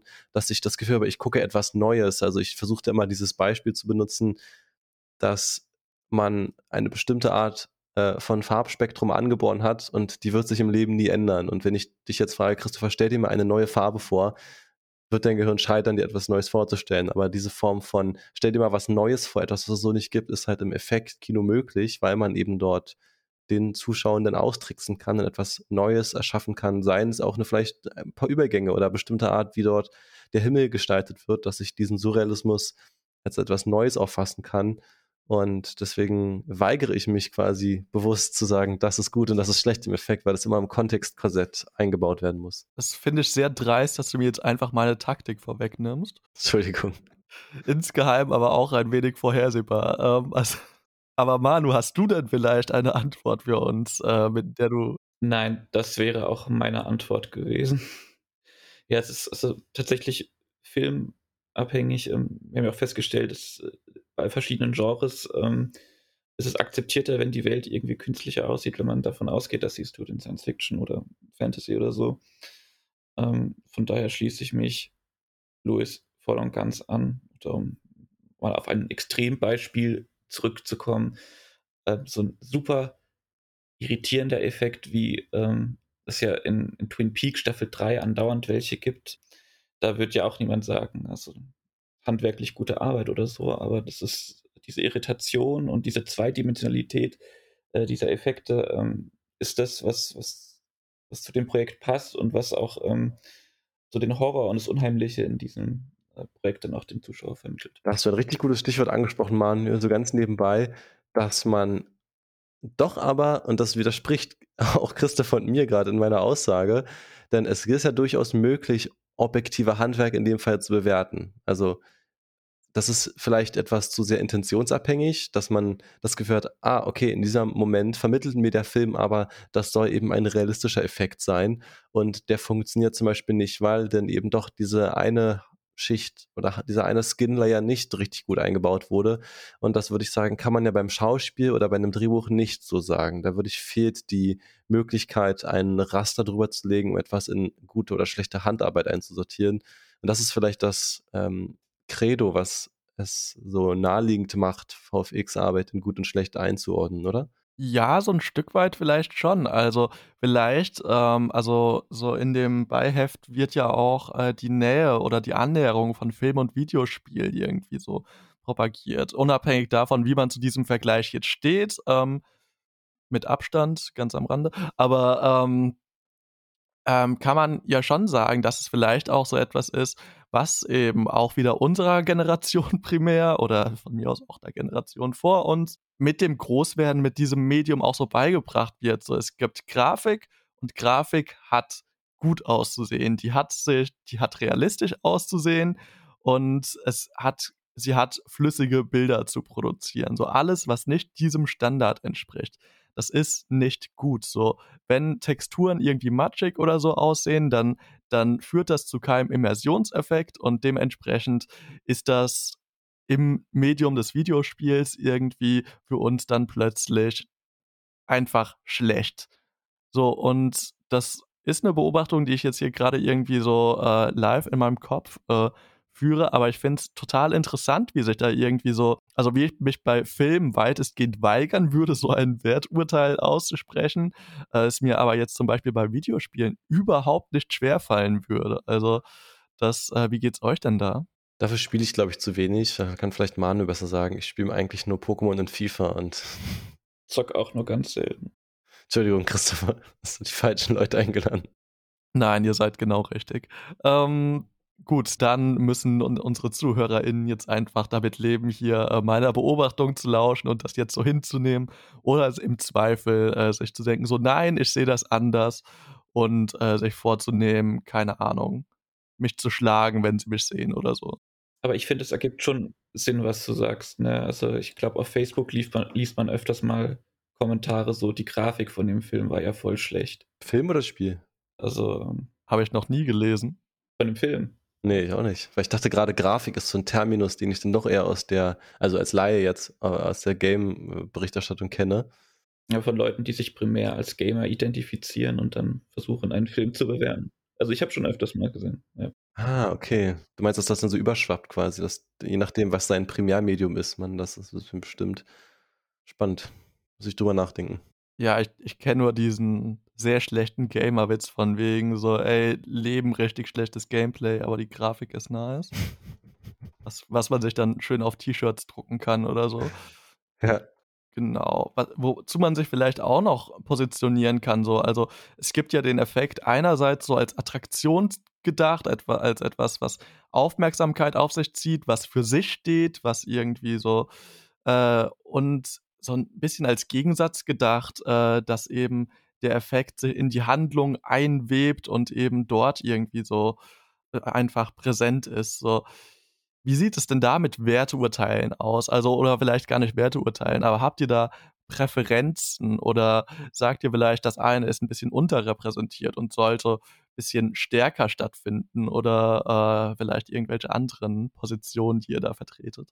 Ich selbst äh, habe da schon gemerkt, dass ich vielleicht so eine gewisse Tendenz in mir habe, dass ich vielleicht den Effekt doch dann eher wertschätze, wenn er sich off mir offenkundig als Effekt zeigt, was ja auch vielleicht wieder so ein Gestus ist, der ja wieder so eher den analogen Effekten zugeschrieben wird, dass diese, die ja in Anführungszeichen so eine gewisse Imperfektion besitzen, die einen geringeren Grad an Naturalismus in den meisten Fällen haben oder vielleicht auch gar nicht das Ziel haben, jetzt eben so eine Überzeugungsarbeit zu leisten und die sich mir ja eben als Effekt kommunizieren. Ich weiß aber auch nicht so wirklich, woran das jetzt konkret liegt. Vielleicht auch einfach an der Art der Filme, die ich für gewöhnlich schaue. Also ich meine, wenn man äh, dem Podcast hier lauscht, dann, dann hat man, glaube ich, mittlerweile auch gemerkt, dass ich jetzt irgendwie dem modernen Blockbuster-Kino ähm, jetzt nicht abgeneigt bin, aber dass ich, dass ich da einfach äh,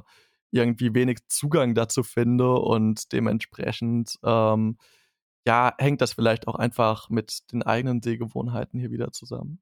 Ich verstehe. Ich glaube, da traue ich mich auch nicht, ein finales Urteil zu fällen, weil ich sagen würde, dass ich beides auf eine unterschiedliche Art wertschätze, wo natürlich die von dir besprochene Art des Effektkinos ein bisschen profitiert, weil es einfach, äh, gerade wenn man viel gegenwärtiges Kino guckt, also viel seltener ist. Also wenn ich jetzt zum Beispiel ein für mich tolles Positivbeispiel mit Alita Battle Angel raussuche, diese Art dort Gesichter zu zeigen und Figuren zu inszenieren und einen für mich eben tollen Surrealismus zu schaffen, der meiner echten Welt etwas hinzufügt, ist das einfach eine sehr seltene, seltenere Form als dann meinetwegen das äh, entweder sehr gleichförmige Spektakelkino, wie wir es wahrscheinlich von jemandem wie Michael Bay sehr dominiert bekommen haben die letzten zehn Jahre, oder eben doch diesen e-, extremen Realismus-Kino, wie zum Beispiel von Denis Villeneuve und Christopher Nolans großen Blockbustern, wo man durchaus, also auch ich sagen würde, das beeindruckt mich dann auch sehr, aber das andere Kino, was du gerade ähm, viel besser beschrieben hast, als es mir gerade äh, gelingt, hat eben einen, einen Sonderstatus, einfach weil es, äh, finde ich, im Gegenwartskino seltener auftritt. Ich habe so ein bisschen ähm, das Problem, der Titel des Symposiums ist ja Special Effects und Filmtrick in der filmischen Erzählung. Und ähm, ich habe auch nach dem Symposium irgendwie noch Schwierigkeiten damit, beides gemeinsam zu denken. Also wann, wann unterbricht äh, der Special Effect die Handlung, wann wirkt er entgegen äh, dem, was erzählt werden soll, wann unterstützt er das? Und da habe ich für mich noch nicht so wirklich ähm, Antworten gefunden. Also mir fallen ein paar Beispiele ein, wo ich sagen würde, es funktioniert da ganz gut, aber so äh, wirklich eine Idee davon habe ich, glaube ich, nicht. Also vielleicht ist hier filmische Erzählung auch anders zu verstehen. Also eher so die Erzählung vom Film, dieses Aufzeigen der Historizität des Mediumsfilms und wie sie eben Effekte im Verlaufe der Zeit verändert haben und nicht eben innerhalb der Diegese des Films irgendwie oder auf so einer Handlungsebene. Aber das äh, müsstest, also das wirst du jetzt im Zweifel wahrscheinlich auch besser wissen, äh, was ihr euch bei dem Titel gedacht habt. Ich war aber auch ein bisschen äh, von dem Titel irritiert, muss ich ehrlich sagen, da so der konkrete Handlungsbezug oftmals eher selten gegeben war und ich das zunächst auch eher so auf der Ebene verstanden habe. Also, ähm, ich glaube, alle Interpretationen von dem Titel ähm, sind willkommen. Da würde ich die gar nicht ablehnen wollen. Äh, ich glaube, der Grundgedanke dahinter war so ein bisschen, dass, dass der Special Effekt ähm, untergeordnet sein soll gegenüber dessen, was der Film im Größeren versucht und nicht, dass es nur darum geht, den Special Effekt auszustellen. Ja, das ergibt im Kontext der Vorträge auf jeden Fall Sinn. Also das war ein Eindruck, der äh, mehr oder weniger durchgehend vermittelt wurde, wobei, also wobei natürlich auch zum Beispiel hier die Theorie von James Gunning äh, irgendwie des Kinos der Attraktion irgendwie äh, zum Beispiel veräußert wurde, wo es ja dann doch schon sehr klare Attraktionsmomente gibt und die eher von der Handlung verkettet werden. Also dass es hier so ein so keine Gleichzeitigkeit gibt, sondern eher ähm, ja sowas Abwechselndes. Wobei die Handlung eher dazu da ist, um eben wieder so einen neuen Anlass für Attraktion zu schaffen und die Handlung dann eigentlich schon eher den Attraktionen wieder untergeordnet ist. Das ist auf jeden Fall eine Tendenz, äh, von der ich den Eindruck habe, dass sie heute doch ähm, sehr stark ins Gegenteil verkehrt ist. So ein letzter Themenblock, den ich vielleicht noch anreißen würde, ist ja, wie wir jetzt eigentlich nach diesem Symposium auf Effekte schauen. Denn es ist jetzt knapp zwei Wochen her, dass wir äh, auf diesem Symposium waren. Und seitdem ist ja schon ein bisschen Zeit vergangen. So, also einerseits wäre da die Frage, hab, haben sich durch, durch dieses Symposium neue Fragestellungen für euch entwickelt? An denen ihr irgendwie versucht euch abzuarbeiten oder die zumindest so ein wenig in eurem Hinterkopf irgendwie herumschwirren oder und immer mal wieder so in den Vordergrund äh, drängen und andererseits so, wie habt ihr seitdem auf Filme geschaut, wenn ihr Filme geschaut habt? Vielleicht erstmal zur ersten Frage. Also gibt es irgendwie noch offene Fragestellungen oder vielleicht auch neue Fragestellungen? Ja, die neue Fragestellung ist natürlich ganz elegant von Emanuel eingepflanzt, dass ich mich nach The Walk jetzt natürlich frage, was hat denn die Synergie von 3D und CGI miteinander zu tun? Und ähm, wenn ich mich nicht irre, wird das das nächste Thema bei euch, Manuel, oder? Äh, nicht vom Symposium. Also es gab schon mal ein 3D-Symposium, aber ich persönlich bin gerade dabei, ähm, eine 3D-Filmreihe oder ein Mini-Festival zumindest zu konzipieren. Ähm, ob das stattfindet, ist die andere Frage. Da habe ich natürlich mich auch in den letzten Wochen mit dem Thema auseinandergesetzt, weil ich möchte natürlich Filme aussuchen, die äh, sehenswert sind und die irgendwas Interessantes mit dem 3D machen. Aber da muss ich auch erstmal äh, für mich herausfinden, wie ich das denn bewerte. Grundsätzlich ist meine Devise, ähm, alle Arten von 3D sind irgendwie valid. Also sowohl äh, die Art von 3D, die die ähm, Tiefe im Raum zufügt, als auch Pop-out-Effekte, wo man ja oft sagt, das sind ähm, die stumpferen Varianten von 3D. Aber es liegt, glaube ich, hauptsächlich auch daran, dass ähm, so die wirklich interessanten Beispiele, wo man verstärkt und gezielt versucht hat, ähm, die 3D-Technik äh, mehr mit äh, Konzept und Inhalt mit dem Film zu verbinden, auch ähm, eher aus den letzten zehn Jahren stammen, also nach der äh, digitalen 3D-Revolution und mit der Filmreihe auch viel ähm, historische Filme eigentlich abdecken möchte. Und es ist so, The Walk würde ich auch definitiv als Beispiel nennen, wo man, ähm, wo es einen Grund gibt, warum der Film 3D ist, ne? Wenn man dieses äh, Gefühl des Drahtseilaktes zwischen den beiden Türmen des World Trade Centers irgendwie erfahrbar machen möchte fürs Publikum. Und ähm, ich würde auch behaupten, ähm, ohne 3D gibt es eigentlich keinen Grund, sich diesen Film anzuschauen. Ich nicht, aber nur um, um kurz hier zwischen zu grätschen, aber Einfach nur der Meinungsverschiedenheit zuliebe. Und ansonsten die Frage, was ich seitdem anders gucke, das ist auf jeden Fall, dass Gerd Nefzer erzählt hat, dass diese Technologie Wellen zu erzeugen seit Blade Runner 2049 um die Welt gekommen ist. Und ich versuche seitdem, immer wenn ich Filme gucke, die danach entstanden sind, rauszufinden, ob diese echt coole Baggertechnik irgendwo äh, zu entdecken ist. Denn das ist äh, ein kleines Gimmick, was ich äh, mir entnommen habe aus der Debatte, die ich echt süß fand, auch mit der Entstehungsgeschichte, wo er das sehr sehr spannend irgendwie aufgebaut hat. Aber ich bezweifle, dass man das groß erkennen wird, solange man nicht die Making-ofs guckt.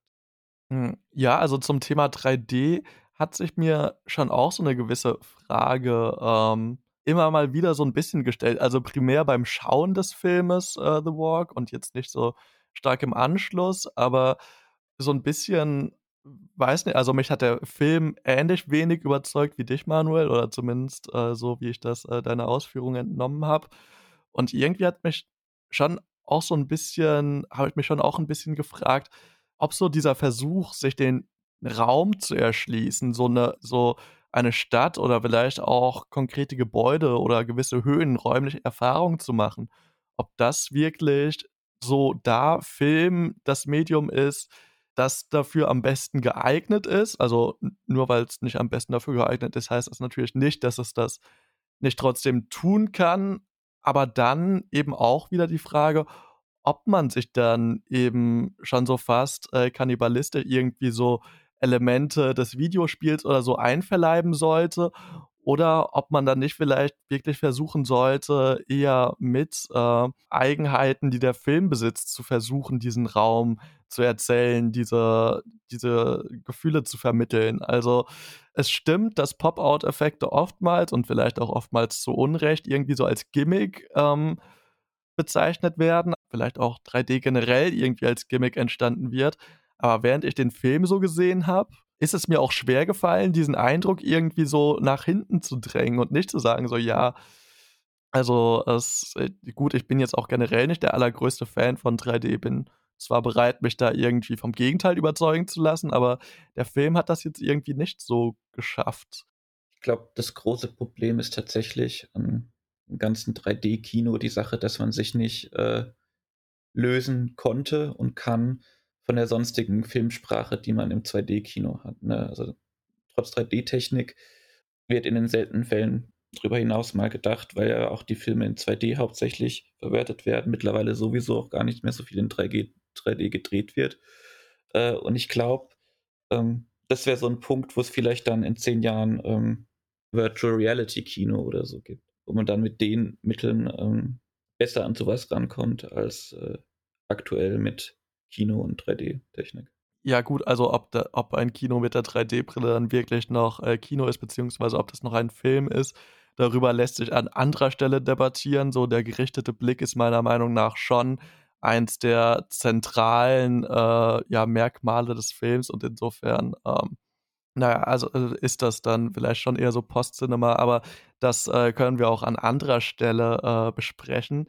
Was ich zum Beispiel noch wahnsinnig interessant fand, war auch anhand von The Walk einerseits die Frage, inwiefern man Effekte auch auf eine dokumentarische Art und Weise einsetzen kann, also indem man eben Dinge zeigt, die aus verschiedensten Gründen nicht machbar sind. Also sei es, weil diese Türme nicht mehr stehen oder auch, weil niemand mehr blöd genug oder wahnsinnig genug ist, äh, da jetzt irgendwie ein Seil dazwischen zu spannen und dann nochmal drüber zu laufen. Also ähm, es gibt natürlich auch schon so, es, also gerade so in der Rotoskop-Animation gibt es ja auch Dokumentarfilme. Also Waltz with Bashir ähm, oder auch Teheran Tabu zum Beispiel. Oder der 3D-Dokumentarfilm Pina von den Wenders. Also, ähm, das wäre vielleicht noch mal so eine ganz interessante Frage, inwiefern die Illusion des Effekts vielleicht auch dazu genutzt werden kann, um eben so eigentlich genau das Gegenteil von dem zu erzeugen, was irgendwie so der Ruf des Effekts ist. Also, der Ruf ist ja eher so, das ist eine Illusion, das soll uns täuschen und so weiter. Aber was ist denn, wenn wir diesen Effekten auf einmal wieder so eine Indexikalität zu schreiben, also so einen Bezug auf die Realität. Also auch wenn wir ja in den Vorträgen gehört haben, dass Effekte eigentlich immer irgendeinen Bezug auf die Realität haben sollten, damit wir äh, so einen gewissen Bezug dazu herstellen können oder damit wir es als real wahrnehmen, äh, aber hier vielleicht äh, Bezug auf die Realität nochmal ein bisschen anders gedacht, also so auf Geschehnisse, auf ein wirkliches Es ist so gewesen verweisen. Ähm, das wäre auf jeden Fall interessant, sich damit noch ein bisschen mehr zu befassen, glaube ich. Beim nächsten Symposium dann. Genau, Manu, schreib's dir auf den Zettel.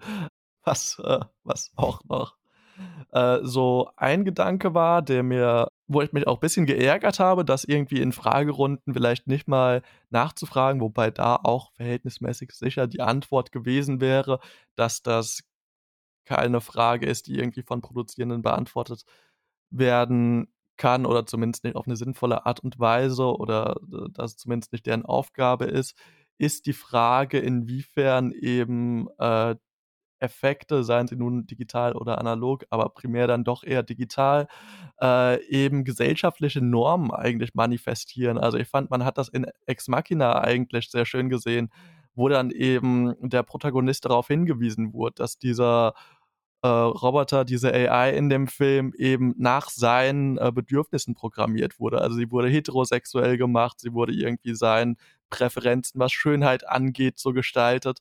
Und da lässt sich dann schon die Frage stellen, ob vielleicht Effekte nicht auch wieder irgendwie so gewisse Schönheitsnormen und vielleicht auch so eine gewisse, äh, so eine gewisse Heteronormativität eigentlich weiter verstärken, obwohl sie ja eigentlich gerade auch so einen utopischen Raum darstellen könnten, in dem man eben von der Realität abweicht.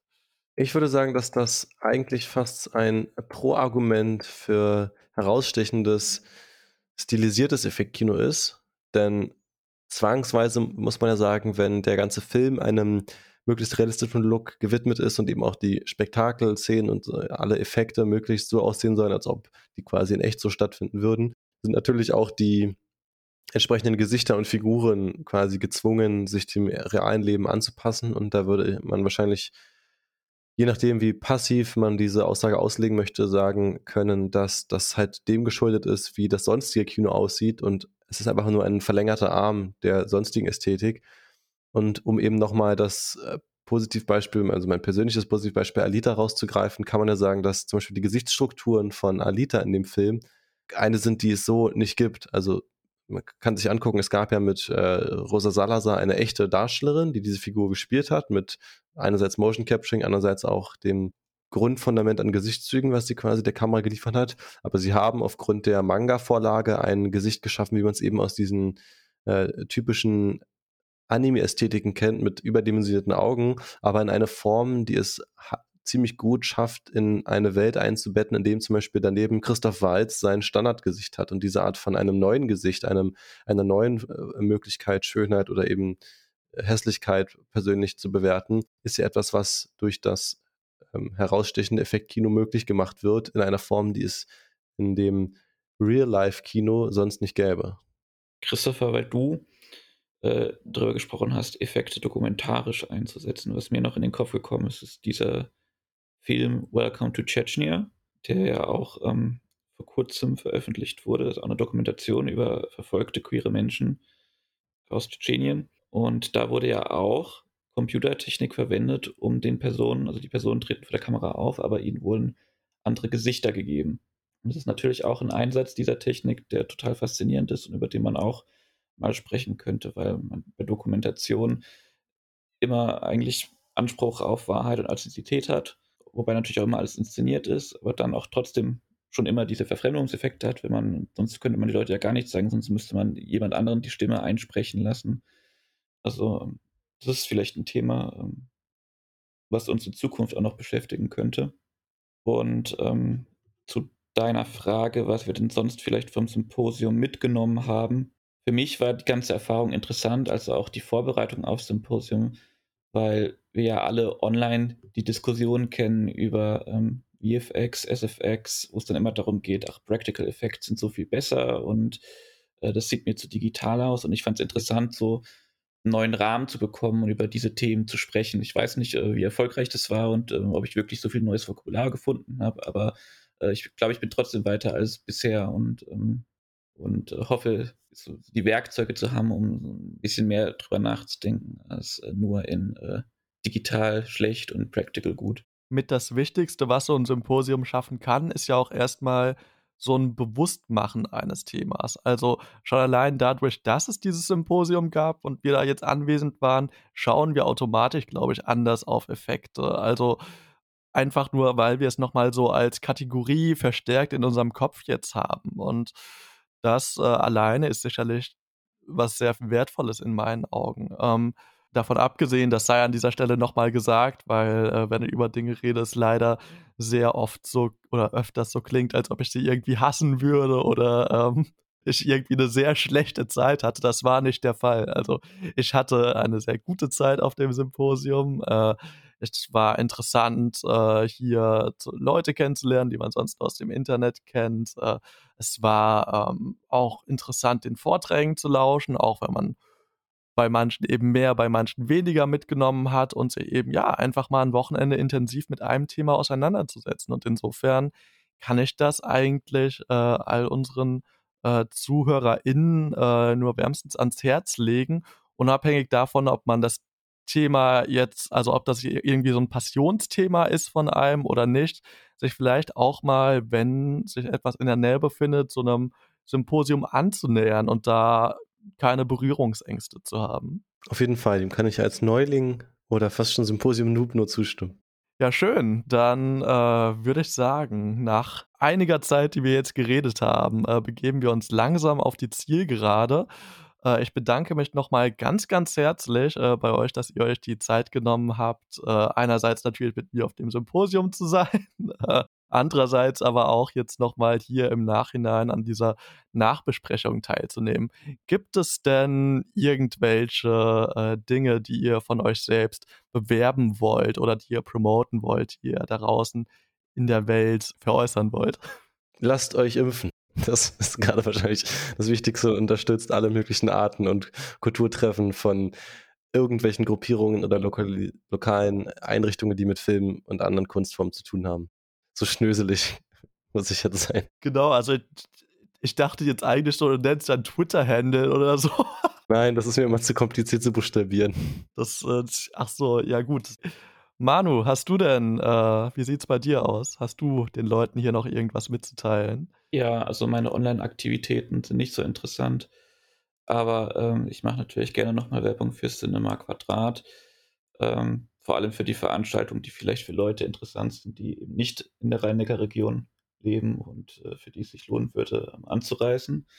Da hätten wir vor dem nächsten Symposium noch, was nächsten Herbst stattfindet, im Januar, ein Filmseminar zu Claire Denis. Und zwar vom 14. bis zum 16. Januar. Und bei uns die Filmseminare, das ist ähm, so eine Veranstaltung, die Psychoanalyse und Filmwissenschaft miteinander kombiniert. Und äh, dazu werden auch sehr viele Denis-Filme zu sehen sein und ich glaube, das könnte ziemlich cool werden. Alles klar, dann hätte ich nur noch eine finale Frage. Ähm, wie waren die veganen Waffeln? Ich musste ja leider, leider, leider äh, frühzeitig äh, quasi äh, Manus Küche verlassen, in der wir ganz nebenbei erwähnt auch geschlafen haben. Äh, auch danke nochmal dafür. Aber äh, ich musste mich dann auf den Heimweg begeben am Sonntag. Also jetzt hier die großen Leaks. Wie waren die Waffeln? Die waren richtig gut. Manu ist ein toller Waffelbäcker und Geheimtipp, man sollte sie kurz abkühlen lassen, dann werden sie knuspriger. Alles klar, jetzt bin ich noch trauriger, dass ich äh, euch frühzeitig verlassen habe. Aber umso besser, da waren mehr Waffeln für euch da.